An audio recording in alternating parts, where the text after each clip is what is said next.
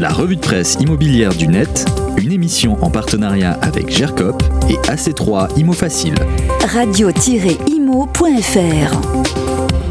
Bonjour à tous. Dans l'actu IMO de ce début de semaine, le changement, c'est maintenant, comme dirait un de nos anciens présidents.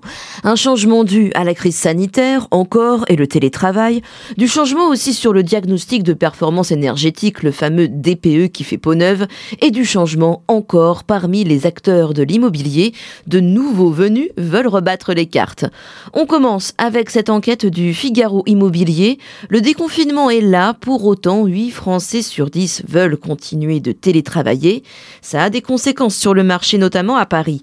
D'ordinaire, boudé, les très petites surfaces, les 9 mètres carrés ou même moins, retrouvent de l'intérêt. Pourquoi? Parce qu'ils peuvent constituer une sorte de petit bureau en dehors du logement ou bien un pied à terre pour qui est installé en province et travaille dans la capitale.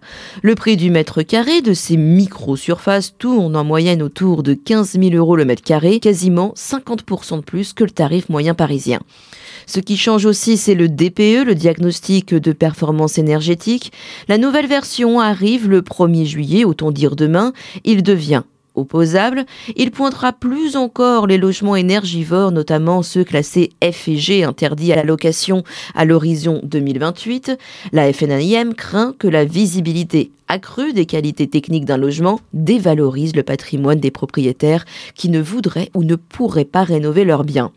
Et puis, vous connaissez le Uber pour les voitures, les taxis, découvrez le Uber de l'intermédiation immobilière les agences de papa. La marque est née en 2019, son portrait est à retrouver dans le journal Le Monde. Vous avez d'ailleurs euh, peut-être vu leur pub à la télé, celle où le judoka Teddy Riner vante les tarifs modestes de l'agence. Faut dire qu'on est face à une success story hein, et au storytelling bien rodé, des fondateurs qui se connaissent depuis les bancs de l'école, une introduction en bourse et des actions qui grimpent en flèche. L'ambition des agences de papa, c'est de devenir d'ici deux à trois ans le numéro un en France, l'Airbnb ou l'Uber de l'immobilier. C'est tout pour les actus de ce début de semaine. Je vous dis à très bientôt.